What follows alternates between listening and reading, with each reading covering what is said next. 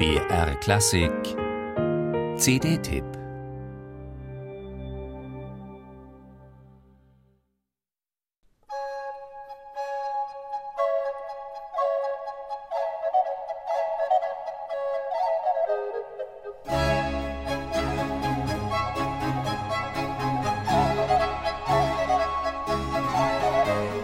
Blockflöte mal 4. Das ist das Flanders Recorder Quartett aus Belgien. Die vier Musiker spielen seit 1987 zusammen und haben sich mit ihren lebendigen Interpretationen in mittlerweile über 1800 Konzerten auf der ganzen Welt zu fulminanten Botschaftern der Blockflöte gemacht. Jenes noch immer verkannten und von vielen belächelten Instruments, das beim Flanders Recorder Quartett mitreißend temperamentvoll und hochvirtuos zum Zuge kommt. Zu seinem 25-jährigen Bestehen hat sich das Originalklangensemble mit einem Konzertprogramm beschenkt, das 2013 in Antwerpen gemeinsam mit befreundeten Barockgeigern und Continuo-Spielern aufgenommen wurde und nun beim deutschen Label Eolus herausgekommen ist.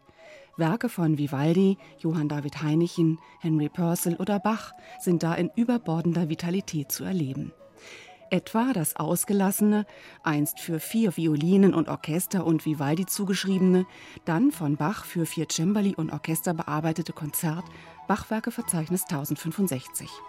Für das Flanders Recorder Quartett nun wurde das Beste von Vivaldi und Bach in einem weiteren Arrangement vereint. Einen denkbar starken Kontrast zu dem vorwärtsjagenden Gestus dieses Konzerts bilden dann vier Choralpräludien Bachs. Darunter Lobt Gott, ihr Christen allzugleich und Vom Himmel hoch, da komm ich her. Sie stimmen weihnachtlich ein mit ihrem besonnenen Ton, den die wunderbar samtenen Klänge der Flöten noch intensivieren.